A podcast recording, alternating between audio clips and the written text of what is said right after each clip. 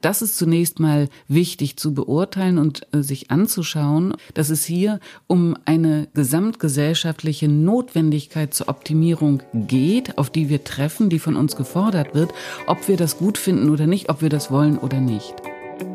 Die Kehrseiten werden ja in dieser Technik Euphorie und, oder in der Fortschritts-Euphorie häufig überhaupt gar nicht mehr ausgelotet, geschweige denn in den Blick genommen was ich von jungen Patienten immer wieder gehört habe. Ich mache alles falsch, ich packe das nicht, der Druck ist zu hoch, dann soll ich irgendwie auch noch wahnsinnig sportlich sein, dann soll ich auch noch dies, dann soll ich auch noch das, dann soll ich aber auch noch potenziell eine Familie gründen. Ich schaffe das alles nicht mehr.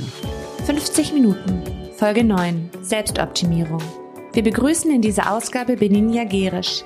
Sie ist Psychoanalytikerin und an der IPU Professorin für klinische Psychologie, Psychoanalyse, Intervention und psychodynamische Beratung. Außerdem arbeitet sie an einem groß angelegten Forschungsprojekt, in dem es darum geht, welche Folgen es hat, wenn Menschen sich per Self-Tracking vermessen und zu optimieren versuchen. Schritte und Puls messen, Kalorien zählen, den Schlaf optimieren. Das machen viele Menschen in der Hoffnung, dadurch besser und gesünder zu leben. Im Gespräch erklärt Beninia Gerisch, dass wir uns nicht nur aus freien Stücken für unsere Selbstoptimierung entscheiden. Auch durch den technischen Fortschritt und die Digitalisierung seien wir dazu gezwungen. Das betrifft vor allem unser Arbeitsleben, aber auch das Verhältnis zu unserem Körper und die Beziehungen zu anderen Menschen. Was man von einem psychoanalytischen Blick auf das Phänomen Selbstoptimierung lernen kann, erfahren wir im Gespräch. Herzlich willkommen zu unserem Podcast. Vorige Woche, als ich mich auf dieses Gespräch vorbereitet habe, da hat mich ein Freund angerufen und das war in dem Moment ganz passend. Er hat mir nämlich erzählt, dass er genervt ist, weil sein Fitnessarmband kaputt ist und er gerade nicht tracken kann. Das heißt, es werden an sein Smartphone keine Daten übermittelt über sein Schlafverhalten und über die Schritte, die er so im Alltag tut oder während er joggen ist. Ich habe richtig gemerkt, wie unruhig ihn das gemacht hat. Bei mir sitzt die Professorin und Psychoanalytikerin Beninja Gerisch. Frau Gerisch, man könnte doch sagen, das läuft gerade nicht so optimal bei meinem Freund, oder? Das kann ich nicht beurteilen, ob es optimal läuft bei Ihrem Freund, aber zumindest können wir festhalten, dass es Ihrem Freund ungemein wichtig ist, diese Daten zu erheben, wie zum Beispiel die Schrittzahl.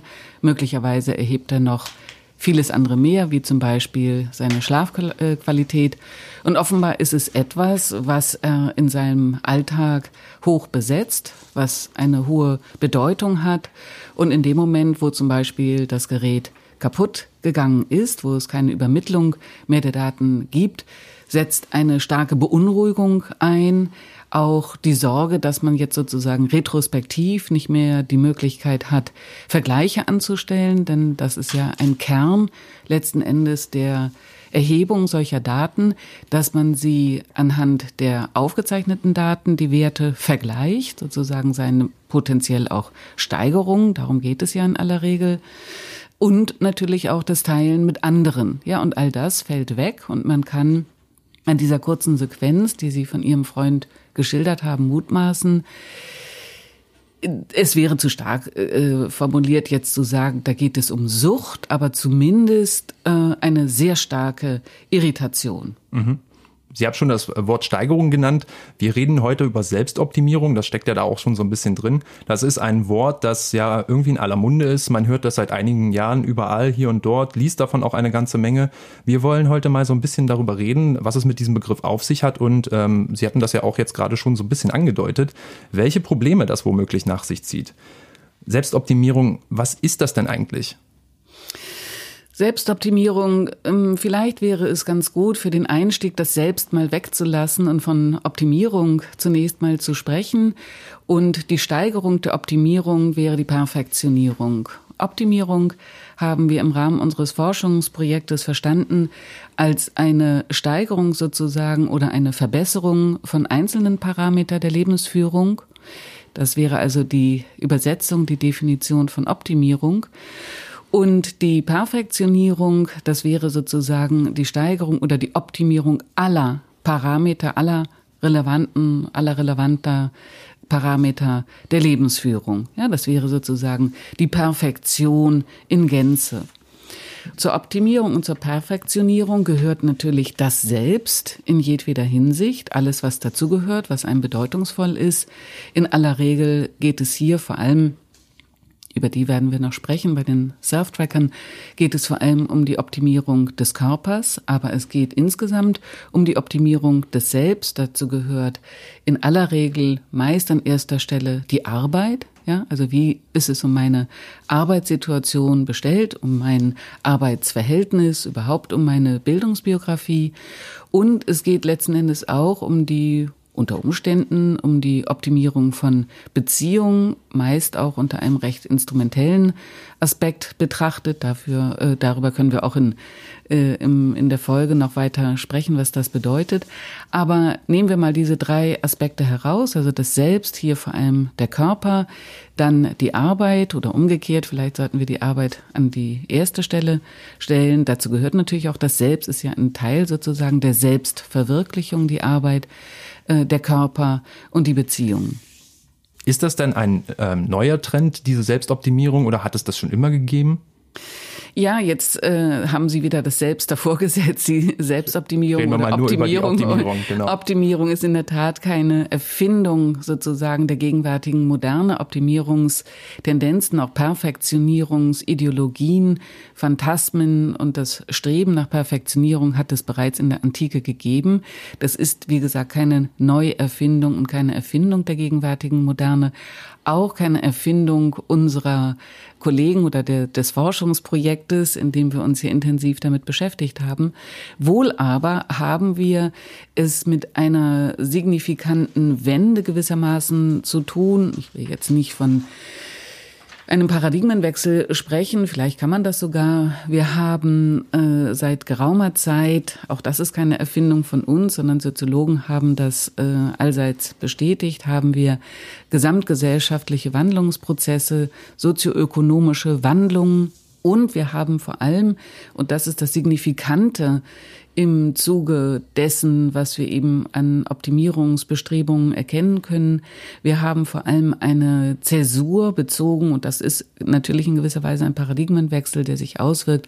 Wir haben technologische Neuerungen, die es natürlich so in dieser Weise beispielsweise in der Antike oder gar im Mittelalter nicht gegeben hat. Ja, und das ist gewissermaßen der Einschnitt, so kann man es betrachten, im Zuge der Digitalisierung mit dem Netz gewissermaßen und vielen anderen anderen technischen Neuerungen sind Optimierungsmöglichkeiten in extenso, also in einer extremen Weise gestiegen oder beziehungsweise Menschen, die sich optimieren wollen, haben heute, anders als das eben noch vor x Jahren der Fall war, die Möglichkeit, auf solche technischen Neuerungen zurückzugreifen. Das sind Angebote sozusagen, die gemacht werden auf die man zurückgreifen kann. Siehe ihr Freund, das war ja die Eingangsszene, der hat eben eine äh, Apple Watch oder eine äh, was immer, ja. Aber zumindest hat er ein entsprechendes technisches Gerät, was es ihm ja überhaupt ermöglicht, sich in dieser Weise zu optimieren oder anders gesagt, sein Optimierungsbestreben zu dokumentieren. Sie sehen also so ein bisschen die Digitalisierung hier als ein als ein Anlass, als ein Trigger, der diese Dynamik doch etwas entfesselt hat. Weil ich musste an das Beispiel von mir selbst denken. Ich trage eine Brille seit äh, ungefähr zehn Jahren und Brillen werden auch schon seit einigen Jahrzehnten, Jahrhunderten könnte man fast sagen, getragen. Und das ist doch im Grunde auch ein technisches Erzeugnis, das der körperlichen Optimierung dient, dass ich dadurch besser sehen kann und ähm, etwa leistungsfähiger in der Arbeit bin. Ja. Das ist keine Frage, absolut. Das sehe ich auch so. Und wir haben gerade im Bereich der Medizin, dort ist es ja äh, zu enormen technischen, auch technisch möglichen Fortschritten gekommen, die allesamt natürlich dazu dienen, dass Menschen in anderer Weise mit ihrem Leiden geholfen werden kann, als das eben in der Antike oder im Mittelalter der Fall gewesen ist. Ja, da sind ja auch Menschen deutlich früher gestorben, als es heute zum Beispiel durch die hochtechnisierte Intensivmedizin der Fall ist. Ja. Ja. Grundsätzlich ist dagegen ja auch nichts einzuwenden. Grundsätzlich ist es nichts dagegen einzuwenden, dass wir heute auf solche, gerade im Bereich zum Beispiel der Medizin, auf äh, Techniken zurückgreifen können, die es Menschen ermöglicht, ein Leben, zum Beispiel nach einer schweren Erkrankung oder nach einem schweren Unfall, dass es ihnen ermöglicht, wieder ein relativ normales, vor allem auch schmerzfreies Leben zu leben oder aber eben mit technischen Hilfsmitteln, wie zum Beispiel mit der Brille, nicht nur arbeitsfähiger zu sein, sondern insgesamt natürlich ein zufriedeneres, durchblickendes Erlebnis, Erfahrungen zu machen in der ganz alltäglichen Praxis. Ja. Das heißt, ich möchte mich gleich schon vorab dagegen verwahren, dass wir äh, eine Forschergruppe wehren, die sich gegen, gegen jede Form von Fortschritt wehrt. Ja, das, davon kann wirklich keine Rede sein. Ja, nicht, nicht der Fortschritt in jedweder Hinsicht ist sofort verdächtig. Also Sie betonen hier im Grunde die Ambivalenz, dass man die Dinge etwas differenzierter betrachtet und nicht nur das Negative dabei sieht, sondern auch durchaus anerkennt, dass diese ähm, technischen Fortschritte auch ihre Vorteile bürgen.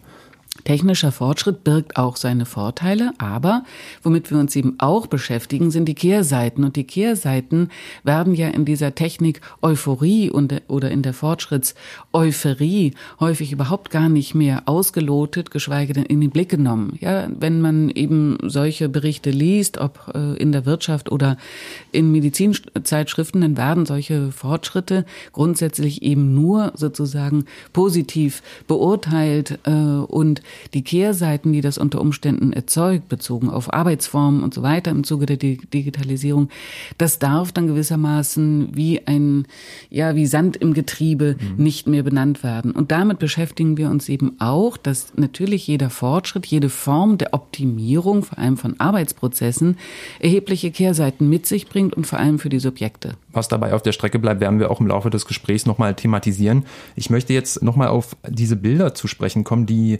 man im Zusammenhang mit dem Begriff der sogenannten Selbstoptimierer hat. Also da denkt man doch irgendwie, oder viele Menschen denken an Leute, die kein Alkohol trinken, jede freie Minute Sport machen, sich ausschließlich gesund ernähren, gut aussehen, jedes Coaching zum Beispiel mitnehmen, um sich äh, zu optimieren, eben für den beruflichen Alltag.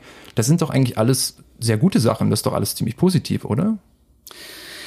Ja, das ist ja immer die Frage der Perspektive. Aus welcher Perspektive beurteile ich jetzt eine solche Art der Lebensführung? Und in der Tat, es gibt Extrembeispiele. Was Sie jetzt zitiert haben, sind natürlich Extrembeispiele. Wir finden in der Tendenz äh, heute sicherlich empirisch betrachtet mehr solcher Lebensführung oder solcher Lebensentwürfe, die ganz stark genau darauf ausgerichtet sind.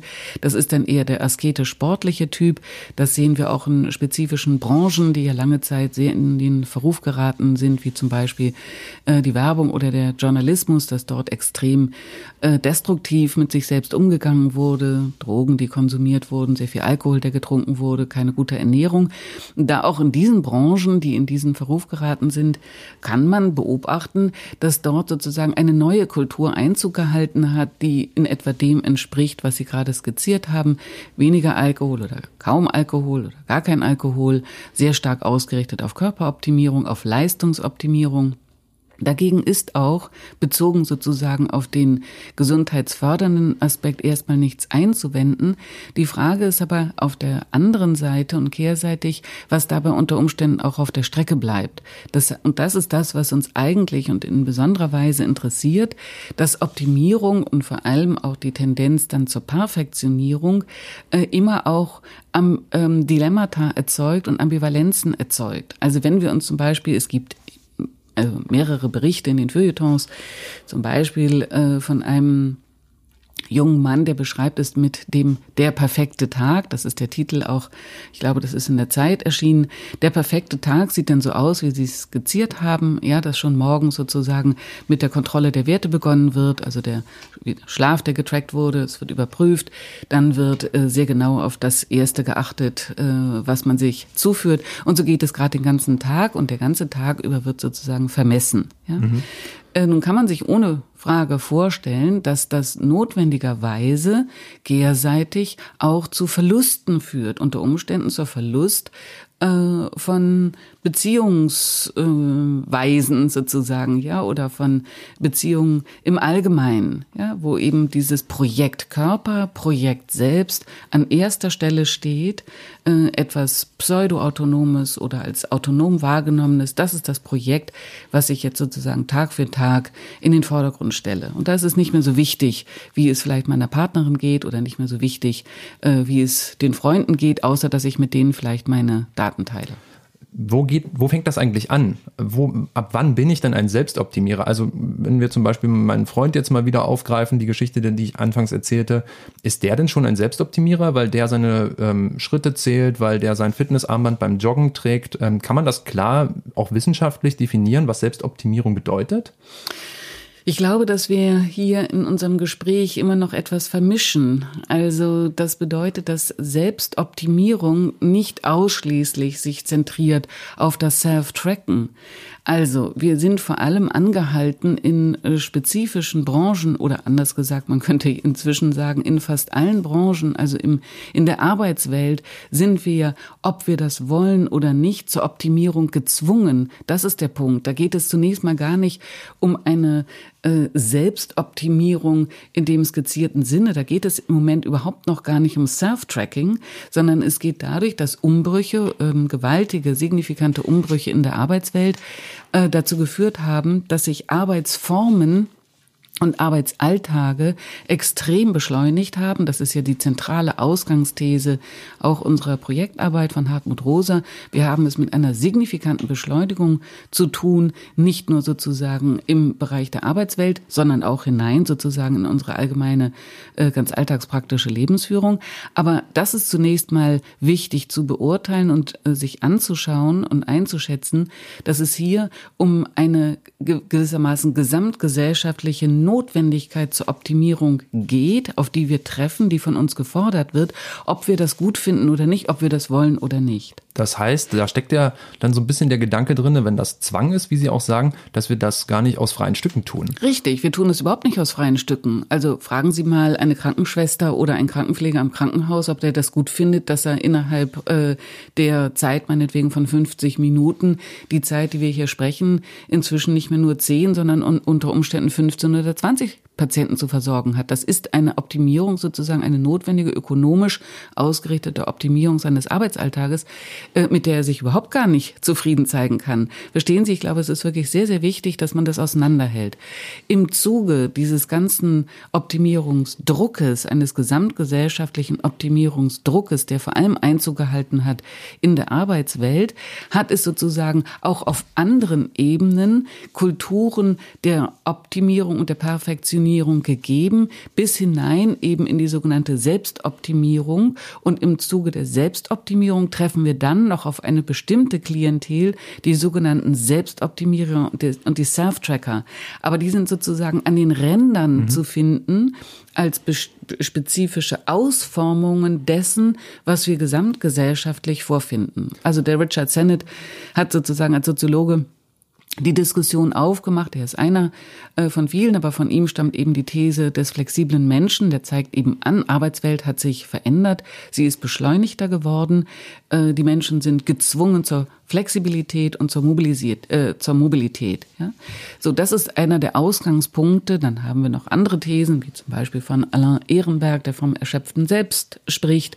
Pongratz und Voss, die sprechen vom Arbeitskraftunternehmer. Ja, alles das sind sozusagen Versuche, soziologische Hypothesen zu bilden oder auch Termini sozusagen in den Diskurs einzuführen, um anzuzeigen, dass sich etwas signifikant verändert hat. Wenn wir also über Selbstoptimierung sprechen, dann müssen wir, so sagen Sie, erst einmal den Begriff trennen und Selbst- und Optimierung so ein bisschen äh, einzeln betrachten. Und da, um das mal ein bisschen zusammenzufassen, wenn ich Sie richtig verstanden habe, gibt es eine Optimierungsdynamik, die sich auf die Subjekte auswirkt und letztlich zu so etwas wie dem Begriff der Selbstoptimierung führt. Jetzt wäre noch die Frage, wie ist das denn in die Welt gekommen? Also Beschleunigung, Digitalisierung, das waren jetzt schon so Stichwörter, das überforderte Selbst, äh, das flexible Subjekt. Was ist dafür denn ursächlich gewesen? Ja, also ich denke, das, was Hartmut Rosa beschreibt, das ist ja äh, sehr gut nachvollziehbar in seiner sehr, sehr dezidierten Argumentation, ist äh, Beschleunigung etwas, was sicherlich in enger Korrespondenz zu sehen ist mit der Digitalisierung und damit sozusagen einer auch entgrenzten Arbeitswelt gewissermaßen, ja, die rundum Verfügbarkeit 24-7, das sind so Begrifflichkeiten, äh, denken Sie eben an den vollen E-Mail-Account und der ist eben immer voll sozusagen, ja, oder der ist eben immer da. Äh, das ist nicht mehr begrenzt auf das klassische Arbeitsmodell von 9 to 5. Ja. Das heißt, wir haben gerade im Zuge der Digitalisierung ein Maß, ein technisch erzeugtes Maß an Beschleunigung, vor allem auch in der Arbeitswelt, aber das hat ja letzten Endes auch Auswirkungen auf unsere ganz private Lebens- und Alltagsführung da können wir sozusagen ein, äh, die, die Geburtsstunde äh, sehen zunächst mal, ja, auch wenn immer dagegen gehalten wird, dass es Beschleunig, Beschleunigung immer schon auch gegeben hat, aber eben nicht in diesem auch technisch möglichen Sinne. Ja, das muss man eben auch mit hinzudenken, auch wenn wir uns an die Eisenbahnneurose erinnern, die Freud postuliert hat, ja, dass schon das mit Schrecken verbunden war äh, für viele Menschen, äh, diese Beschleunigung, plötzlich nicht mehr in einer Kutsche, sondern in einem beschleunigten, äh, heute würde man das sich wünschen, aber gut, in einer äh, beschleunigten Bahn zu sitzen. Ja, mhm. aber heute verfügen wir über technische Möglichkeiten, die das sozusagen auch noch mal überschreiten dessen, was Menschen immer schon als tendenziell beschleunigtes Leben wahrgenommen haben. Ja? In meinen Ohren klingt das sogar ein bisschen kontraintuitiv, weil eigentlich ist doch das Versprechen von Technik oder jetzt auch etwa der Digitalisierung für eine gewisse Entlastung zu sorgen. Also die ganzen Geräte nehmen mir doch im Grunde die ganze Arbeit ab. Normalerweise müsste ich doch jetzt mehr Zeit verfügbar haben. Ja, das ist ja die Pointe, die von Hartmut Rosa zum Teil auch mit wunderbaren Anekdoten, vor allem in seinem Vortrag widerlegt werden. Das ist mal der Ursprungsgedanke gewesen. Und was eben vernachlässigt wurde, gar nicht in den Blick genommen wurde, wie bei vielen anderen Fortschrittsphantasmen auch, ist eben die Kehrseite. Und die Kehrseite ist, dass das Gegenteil der Fall ist. Ja, das sehen wir ja in dieser entgrenzten Arbeitszeit sozusagen. Inzwischen gehen ja Firmen wieder daher und verordnen sozusagen ihren Angestellten und Arbeitnehmern, dass sie äh, sozusagen E-Mail-freie Tage haben oder auch am Wochenende nicht verfügbar sein müssen über E-Mail oder WhatsApp oder welche Formate auch immer. Sie haben, äh, das mag ursprünglich der Gedanke gewesen sein, dass etwas erleichtert wird. Sie wissen aber wahrscheinlich aus Ihrem eigenen Alltag, dass das Gegenteil der Fall ist, ja.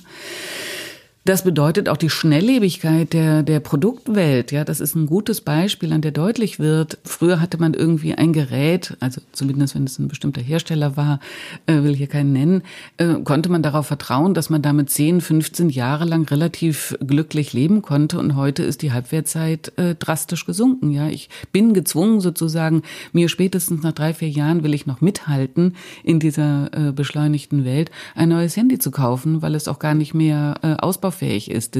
Die Geräte sind sozusagen auf Verfall angelegt und auf Optimierung. Ja, es muss dann ein neues daher. Umgekehrt sind die zum Teil auch in der Anwendung wenn man auch kein Digital Native ist, das kommt noch hinzu, ja mit dieser Technik nicht wirklich inhalierend groß geworden ist, dass man alleine für die Inbetriebnahme einer Mikrowelle eigentlich ein, ein äh, Technikstudium bräuchte. Ja, auch da ist es ja nicht mehr so, dass dann der Fachverkäufer einem das Gerät nach Hause bringt, installiert und erklärt, wie es funktioniert. Das muss ich alles selber machen. Ja, ich muss mir das runterladen. Es gibt auch keine Gebrauchsanweisung mehr. Und selbst wenn ich sie habe, kann ich sie nicht verstehen. Kurzum, würde ich mir die Zeit nehmen, und da geht's ja los, ja mit der Zeit, äh, dieses Gerät wirklich in all seinen äh, Möglichkeiten zu verstehen, dann bin ich an den Punkt angelangt, wo ich mir eigentlich schon wieder Neues kaufen kann. Sprechen wir ein wenig über die Kehrseiten dieser ganzen Dynamik. Sie haben das ja auch immer wieder jetzt schon zum Ausdruck gebracht. Was sieht denn die Psychoanalytikerin, wenn sie auf das Phänomen der Selbstoptimierung blickt? Was die Psychoanalytikerin sieht, ist vor allem, und das ist interessant, wie sich das auch in der Praxis, also in der Alltagserfahrung der praktischen Tätigkeit verändert hat, dass insbesondere junge Menschen so nach dem Abschluss des Abiturs beispielsweise schon in eine ganz schwierige Situation geraten können, dass sie nämlich angesichts der Vielzahl an Möglichkeiten oder vor der Vielzahl der Möglichkeiten kollabieren, weil sie nämlich einerseits den Druck spüren, eine perfekte Bildungsbiografie hinzulegen und einen perfekten Bildungsweg sozusagen zu beschreiten und zugleich aber in äh, eben um 20, 19, 20 sich gar nicht in der Lage sehen, die perfekte und einzig richtige Entscheidung zu treffen. Ja, das ist sozusagen der Terror der Möglichkeiten. Das ist das, was mir immer wieder begegnet ist ähm, und dass das, was ich dann tue, äh, bedeutet ja ursprünglich mal, dass ich mich dem zunächst mal mehr oder weniger ganz verschreibe. Das erzeugt aber kehrseitig vor allem durch den permanenten Vergleich über Social Media auch ein Druck, weil immer noch das Gefühl ist, es ist zu wenig. Ich müsste eigentlich auch noch mindestens ein Praktikum in Spanien machen, um Spanisch zu lernen oder in Südamerika. Ich müsste also, bevor ich in die Berufswelt einsteige, muss ich also mindestens, und so ist es auch, das wird gefordert, das ist auch eine weitere Optimierungsanforderung, ob sie uns gefällt oder nicht.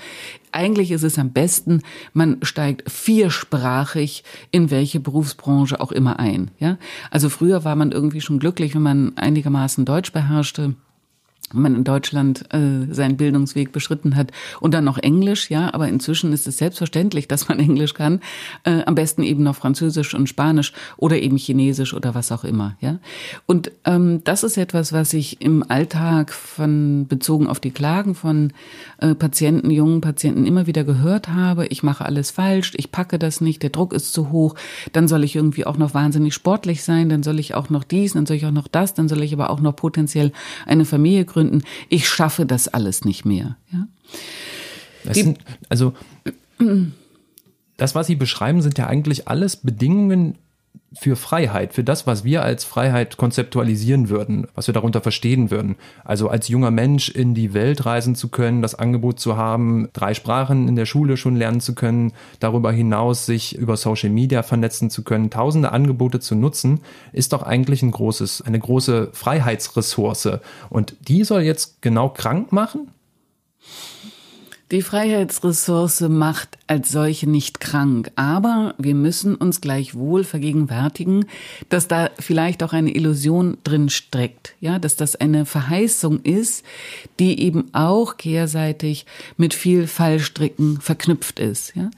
Denn das wollte ich ja gerade beschreiben, äh, die Vielzahl an Möglichkeiten, was Sie mit äh, Freiheit gelabelt haben, führt eben unter Umständen dazu, dass ich es nicht schaffe, mich mit etwas noch zu identifizieren, mich etwas hinzugeben, weil ich immer die Angst habe, wenn ich sozusagen das Buch X lese, dann habe ich aber die 97.000 anderen Bücher nicht gelesen und dann falle ich womöglich irgendwie nicht nur durch die Prüfung, sondern überhaupt durch alle Raster eben der, der, der Freiheit, ja. Und darüber hinaus, sie hat mich als Psychoanalytikerin angesprochen, grundsätzlich ist es so, dass nicht alles das, was in der äußeren Welt vorfindbar ist, grundsätzlich krank macht. Das wäre wirklich falsch. Im Gegenteil, wir haben uns in unserem Forschungsprojekt ja aus einer transdisziplinären Perspektive genau diesen Scharnieren sozusagen zugewendet, nämlich dem Scharnier zwischen Psyche und Kultur oder zwischen Psyche und Gesellschaft. Das heißt, übersetzt, vereinfacht formuliert, dass äußere Welt, gleich wie sie jetzt auch immer ausgestaltet sein mag, immer auf einen inneren Boden, auf eine psychische Disposition fällt, die ganz, ganz heterogen, ganz, ganz unterschiedlich ausgestaltet sein kann. Das heißt auch, dass eben nicht alle Menschen auf das, was jetzt im Äußeren vorfindbar ist, depressiv reagieren, mit einem Burnout reagieren oder in anderer Weise zum Beispiel psychosomatisch erkranken, ja, sondern es muss noch etwas, eine innere Bereitschaft, eine innere Disposition hinzukommen, warum Menschen in spezifischer Weise auf das Außen sozusagen reagieren oder es eben auch internalisieren und sich damit identifizieren. Ja, das heißt, für viele Menschen, die haben wir auch in unserem Projekt getroffen, in den Probandengesprächen, gibt es die sogenannten Affirmierer. Ja, das ist eine bestimmte Integrationsmöglichkeit, die sind begeistert von all dem. Ja, die erleben das als Freiheit, die erleben das als einfach eine geniale Möglichkeit, Leben zu gestalten, ob im beruflichen oder im privaten Bereich. Das sind die Spieler, von denen Hartmut Rosa spricht, ja, die, äh, die surfen auf den Wellen äh, der Welt sozusagen. Das sind die Global Player, äh, die gar nicht genug äh, bekommen können von diesen Herausforderungen, die Challenge, ja.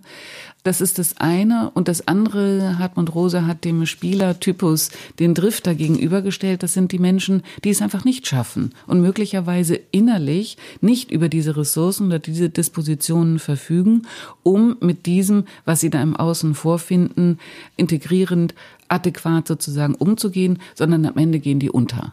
Und das ist dann so ein bisschen wieder diese Zweigliedrigkeit, die Sie hier auch beschreiben, der, die auftaucht im Begriff der Selbstoptimierung selbst, wo Sie ja dafür plädiert haben, dass es ja zu trennen ist. Genauso müssen wir die Wechselwirkungen betrachten zwischen Individuen ähm, und gesellschaftlichen Prozessen. Also diese Optimierungsdynamik, die trifft auf um es mal in ein Bild zu bringen, auf unterschiedliche psychische oder seelische Böden und kann ganz unterschiedliche Früchte dann tragen.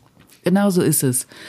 Das ist das, was uns interessiert hat, äh, eben nicht zu sagen, die Gesellschaft der gegenwärtigen Moderne macht alle Menschen krank, äh, Depressionsraten nehmen signifikant zu, Fehlzeiten wegen Depression und anderen psychischen Erkrankungen äh, schnellen in die Höhe und so weiter, ja. Das ist nicht das, was wir eben in einer eins zu eins Umbrechung einfach so stehen lassen wollten, sondern wir wollten uns anschauen, wie heterogen und wie individuell sind unter Umständen Abwehr- und Bewältigungsmuster dessen, was man im Außen vorfindet. Und ähm, das führt dann in aller Regel im Sinne Max Webers zu einer sogenannten Typenbildung. Ja, das heißt, wir haben in dem ersten Projekt, wo wir uns mit Optimierungs- und Perfektionierungs Anforderungen beschäftigt haben, unterschiedliche Typen des Umgangs mit diesen Perfektionierungsanforderungen gefunden. Und das ist das Interessante. Und wir haben eben gesehen, dass es spezifische Dispositionen gibt, die es wahrscheinlich werden lässt, dass jemand zum Beispiel zu einem Affirmierungstypus wird, der das alles einfach ganz großartig findet, ja, und äh, sich auch im Zuge dessen nochmal selbst stabilisiert, eine Erfahrung der Selbstwirksamkeit macht und so weiter. Welche, welche, dann, welche Dispositionen sind das? Ja, das ist ganz unterschiedlich. Entweder äh, das sind Menschen, die schon von früh an auf Leistung gedrillt worden sind. Das wäre der Klassiker sozusagen. Das sind dann eben die chinesisch sprechenden Kindergarten- oder Kita-Kinder, ja, äh, die also in einem in ein Environment, in ein Umfeld geboren werden, wo ihnen sozusagen diese, äh, diese Perspektiven schon von früh an mit der Muttermilch sozusagen mitgegeben wurden.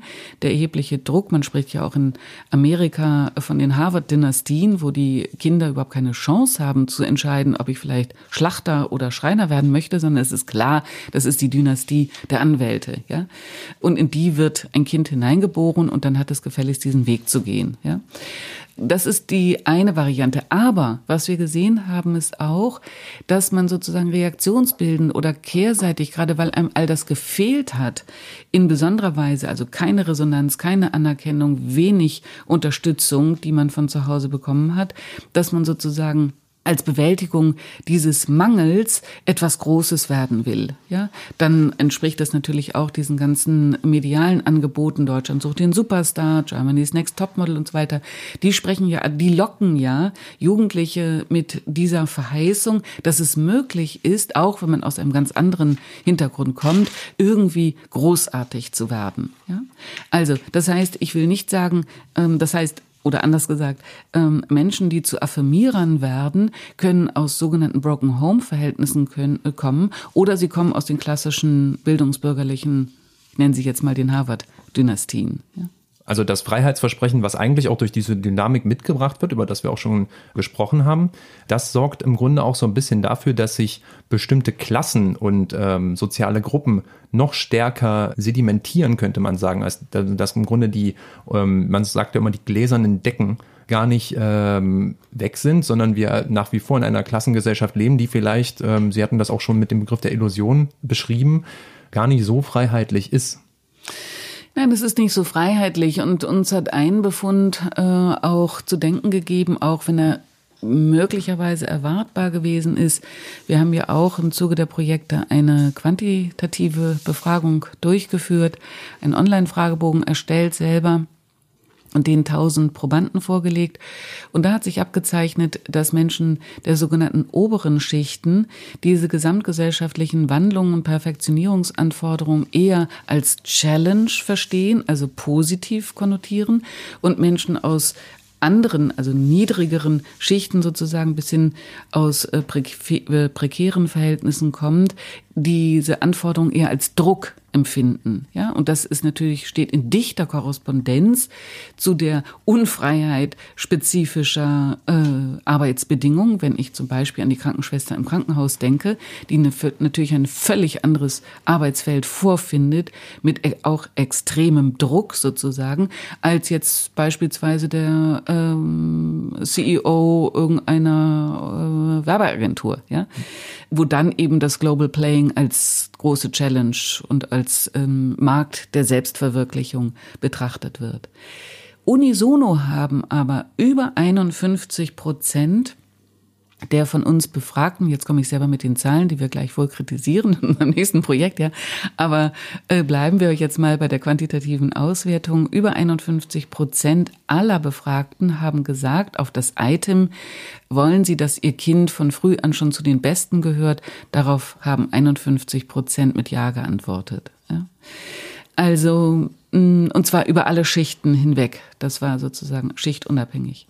Mhm. Recht haben Sie aber mit der Idee, und das war ja die Eingangsfrage eben gewesen, recht haben Sie aber, dass sich da etwas zunehmend radikalisiert. Das heißt, die einen Gruppen sozusagen mit bestimmten äh, Berufen, mit bestimmten Bildungsbiografien erleben vielleicht tatsächlich eher sowas wie Freiheit und für andere ist genau das Gegenteil der Fall. Ja, extreme Ohnmacht, extremes Erleben von Ungerechtigkeit, ein extremes Erleben von äh, eben wir da unten gegen die da oben. Äh, man kann nichts ausrichten und so weiter. Und das ist interessant, auch bezogen auf die Untersuchungen von Haube zum Thema Ungerechtigkeit da spielte gar nicht so sehr das Gehalt eine Rolle, die Ungerechtigkeit, die maximale Ungerechtigkeit bezogen auf Gehälter, sondern eher bezogen auf das Gefühl von Ohnmacht und fehlender Anerkennung. Das finde ich hochinteressant. Ja. Weil hier ja auch die politische Dimension drin steckt und im Grunde die Gesellschaft daran zu erodieren droht. Ganz genau. Ja. Das ist das, ja. Jetzt haben Sie schon ähm, mehrere Male auch Ihr Forschungsprojekt erwähnt. Wir wollen es jetzt mal und den Fokus voll äh, darauf richten. Ihr Forschungsprojekt heißt Das vermessene Leben. Hatte auch schon ein Vorgängerprojekt. Äh, Vielleicht können Sie uns kurz ein bisschen was zu der Geschichte ähm, dieser Forschungsprojekte sagen und ein bisschen erklären, ähm, wie Sie dort vorgehen. Ja, also wie gesagt, das ist äh, das Alleinstellungsmerkmal unseres Zugangs ist die transdisziplinäre Perspektive. Das heißt, wir haben auf der einen Seite ausgewiesene, die ausgewiesene soziologische Expertise vertreten von Hartmut Rosa und Vera King und die sozialpsychologische Expertise.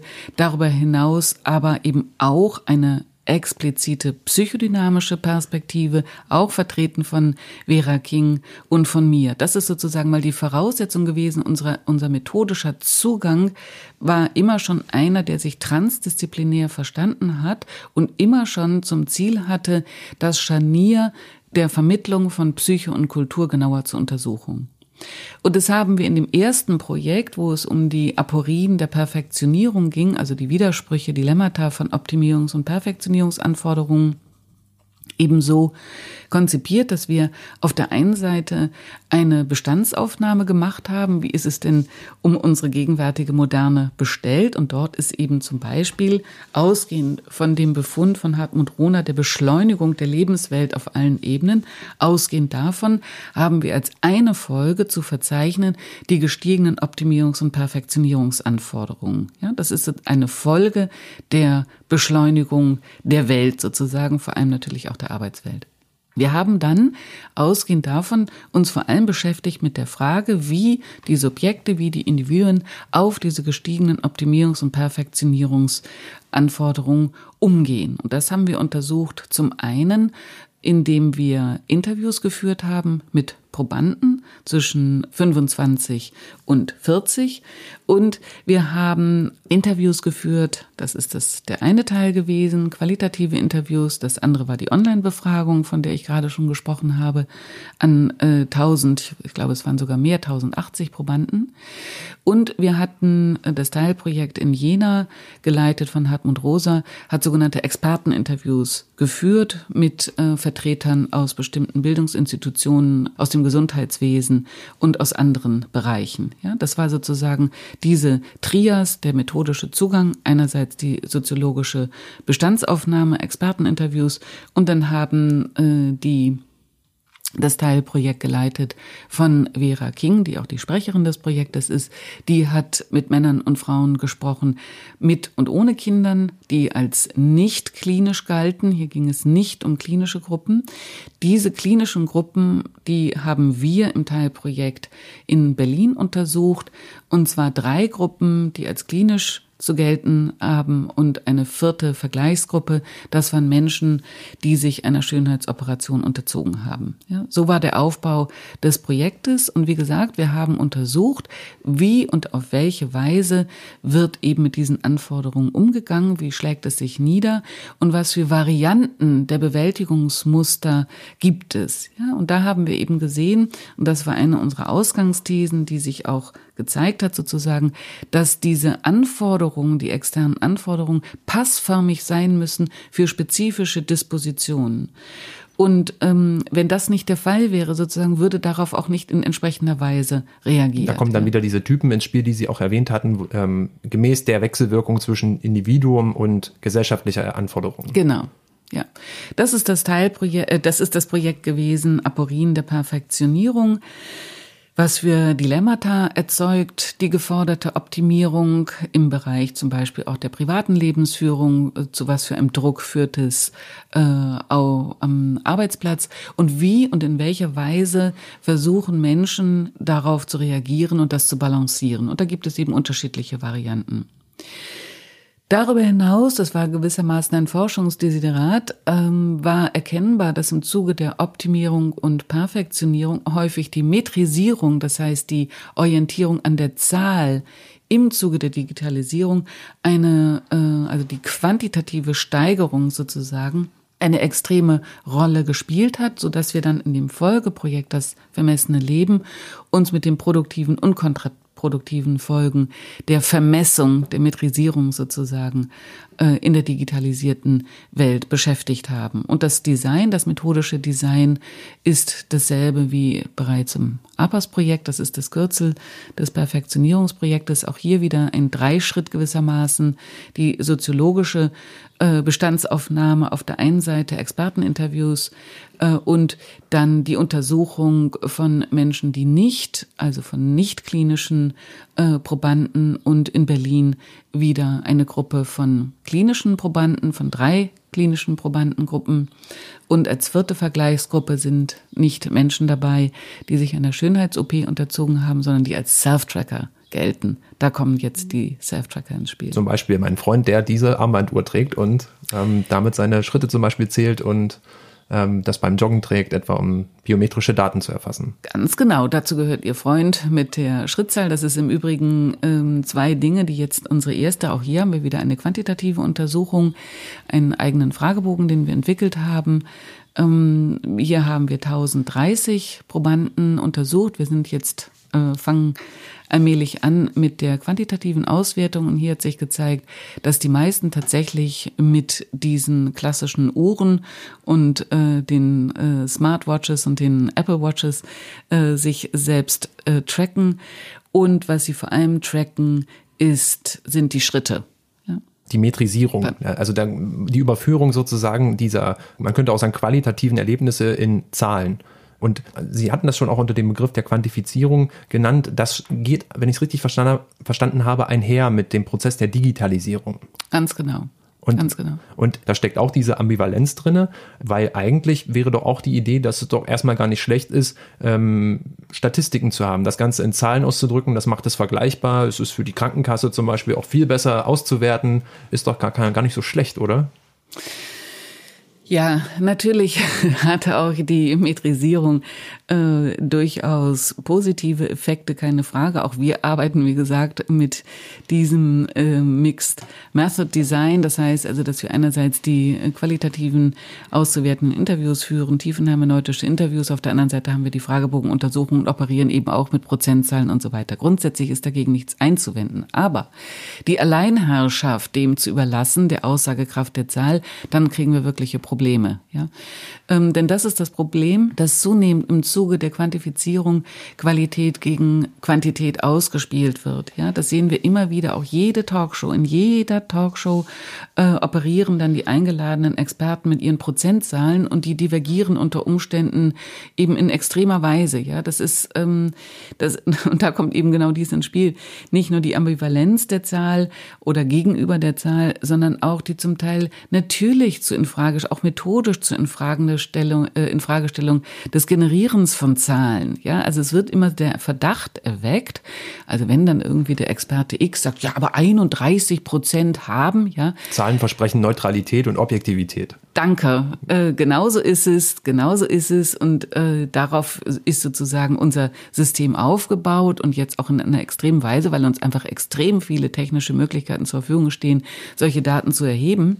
Aber wir müssen halt vorsichtig sein, vor allem eben dann, a, wenn daran sozusagen äh, das festgemacht wird, was Sie jetzt gerade an Kriterien genannt haben, äh, und etwas verloren geht, nämlich die Bedeutung sozusagen der Qualität dessen. Ja, denn wir wissen überhaupt nicht, wie es Ihrem Freund mit seinen 10.000 Schritten gegangen ist oder mit seinen 20.000 Schritten. Ja, als sei der Wert als solcher schon irgendwie, als hätte der eine Aussagekraft das hat er eigentlich nicht. Streng genommen hat er am Tag, ist er dann 10.000 Schritte gelaufen oder 20.000 zwischen 5 und 8 Kilometern. Aber ob er damit wirklich ein glücklicheres Leben hat, das wissen wir nicht. Das dürfen wir zumindest in Frage stellen. Noch ist damit gesagt, dass er äh, unsterblich ist. Ja? Denn das ist ja oft eine implizite Verheißung, eigentlich die Unsterblichkeit. Wenn ich eben dies oder jenes tue, präventiv, dann äh, werde ich 90, älter und vor allem glücklich und schmerzfrei. Ja, das ist vollkommen dahingestellt. Wie wird sich das weiterentwickeln mit dieser Optimierungsdynamik? Auch im Hinblick auf Ihre Forschung, wie sind da jetzt die nächsten Schritte? Welche äh, Erkenntnisse stehen da vielleicht auch am Horizont? Was vermuten Sie? Das ist zu früh. Wir sind jetzt ja in der äh, Halbzeit unseres Projektes und das können wir nicht sagen. Was, was wir aber sagen können ist, dass es einerseits wahrscheinlich ähnlich wie auch beim APAS-Projekt gibt es Menschen, das sind die absolut überzeugten Ich-Syntonen, wie man in der Psychiatrie sagt, also ganz und gar überzeugten widerspruchsfreien Self-Tracker, die das einfach großartig finden und ihre Uhr lieben und die Uhr auch nicht ablegen und alles tracken, was man tracken kann, ob den Schlaf oder die Schritte oder Blutzucker, Kalorien, ich weiß nicht was. Ob sie damit ein gutes Leben haben, denn darum geht's ja immer. Es ist ja eigentlich immer mit einer impliziten Verheißung des guten Lebens oder des glücklicheren Lebens verknüpft. Ja, und wenn ich das eben alles tue, dann habe es ist es ist ein großes Versprechen. Ja. Aber, und dann gibt es eben Menschen, die ganz anders damit umgehen oder die relativ schnell auch wieder abgerückt sind. Das übrigens äh, beschreiben auch soziologische Untersuchungen, dass es einerseits ein starkes ähm, angefixt sein geben kann, auch gerade bezogen auf technische Neuerungen, dass aber das Interesse auch relativ schnell nachlässt, so wie mit den Spielen. Ja, dann äh, machen irgendwie alle diese komischen Pokémon-Geschichten oder ich weiß nicht was und rennen durch äh, Städte in der Welt und auch das verliert sich bekanntermaßen. Ja, aber es wäre viel zu früh zu sagen, es geht jetzt in die Richtung X oder Y oder am Ende werden wir alle die äh, Menschen mit den perfekten Tagen und der äh, perfekten Aufzeichnung all unserer Daten. Ja. Es wäre erschütternd, wenn das bei rauskommen würde. Ich glaube nicht. Ich glaube aber auch, äh, oder anders gesagt, unsere Untersuchung oder unsere Forschung zielt ja auch nicht darauf ab, jetzt ähm, handlungsorientierte Leitlinien zu erstellen, ja, auch wieder bezogen auf das bessere Leben. Ja, lassen Sie das mal mit der Metrisierung oder mit der Quantifizierung. Wir sagen Ihnen jetzt, wie man äh, das eigentlich wahre Leben lebt. Das ist nicht das Ziel unserer Forschung. Unsere, unser Ziel ist es, äh, Bruchlinien vielleicht aufzuzeigen oder einfach auch in Fragestellungen, auch notwendige in Fragestellungen von so in Stein gemeißelten äh, Hypothesen dort hineinzutragen, ja, in den Diskurs, wie man so sagt. Was wünschen Sie sich denn persönlich? Ah, das ist schwer zu sagen. Ich finde eine Beobachtung unheimlich interessant, dass eine der auflagenstärksten Zeitschriften, die sind wie Landlust Um, beispielsweise, ja. Also das finde ich einen so interessanten Befund, und zwar nicht eben irgendwelche Technikmagazine oder ich weiß nicht wie was, sondern Landlust. Und das ist doch ein interessanter Befund, ja. Also das würde ich mir persönlich wünschen, dass das so bliebe.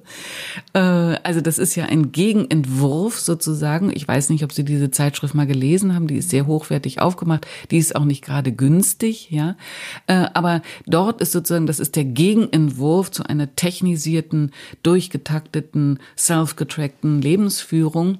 Das einfache das Leben in der Natur. Ganz genau. Das einfache Leben in der schönen Natur natürlich, die auch äh, das entsprechende Geld benötigt, um es sich so einzurichten wie bei äh, Landlust äh, vorgemacht. Ja, aber das ist gleichwohl, ich glaube schon, dass, ähm, dass dieses, dass es da eine Gegenbewegung gibt, zurück zur Natur, ist es eben, wie gesagt, äh, repräsentiert in Landlust oder auch das Reisen, was allerdings auch problematisch ist. Aber es gibt auch schon eine Form der Gegenwehr einer klammheimlichen vielleicht noch oder bei Landlust natürlich in dem Konsum von Landlust nicht so klammheimlich.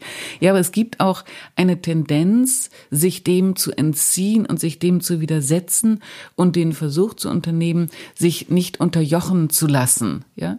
Und vielleicht wirklich zu so etwas zu finden wie einer inneren Freiheit und der Freiheit auch zu entscheiden, nein, das mache ich nicht, ja? Es gibt ja x Versuche, die dann auch mal sehr medienwirksam äh, dargestellt werden, zum Beispiel von Journalisten, die es dann geschafft haben, eine Woche ohne irgendwelche Medien auszukommen. Und das liest sich dann irgendwie wie so eine Expedition nach Grönland. Ja, das sind dann irgendwie wie so Herkulesleistungen. Ja, äh, ich, ich glaube, in die Richtung gehen würde ich es mir wünschen. Und ich würde mir wünschen, dass es möglich ist, mehr in den Blick zu rücken, was auch die Kosten sind. Und zwar jetzt nicht nur die ökonomischen Kosten, sondern auch die Kosten für das eigene Selbst. Ja, was bleibt eigentlich in so einem Irrsinn alles auf der Strecke?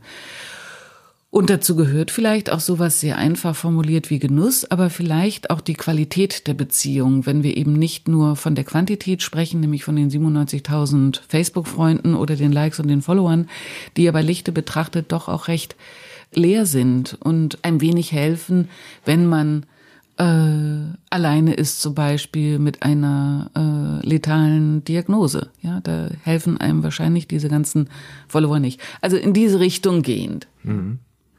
Mein Freund muss sich also nicht gleich Sorgen machen, dass er zum algorithmusgestörten Zombie wird, nur weil er ein Fitnessarmband trägt. Aber er sollte sich auch im Klaren darüber sein, dass Selbstoptimierung eine zweischneidige Angelegenheit ist. Bei all der Optimierung besteht nämlich die Gefahr, sich selbst zu verlieren, sich selbst zum Gegenstand, ja zu einer Ware zu machen. Eine Gefahr, die wir nicht unterschätzen sollten.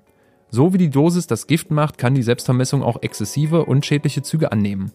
Natürlich kann die Quantifizierung und Digitalisierung ja auch Vorteile liefern. Am besten fragt man sich aber mal, wer eigentlich den Ton im Alltag angeben sollte, man selbst oder die Technik. Vielleicht ist das meinem Freund ja ein Trost, dass er nun Gelegenheit hat, statt weitere Daten sich selbst zu sammeln. Frau Gerisch, vielen Dank für das Gespräch.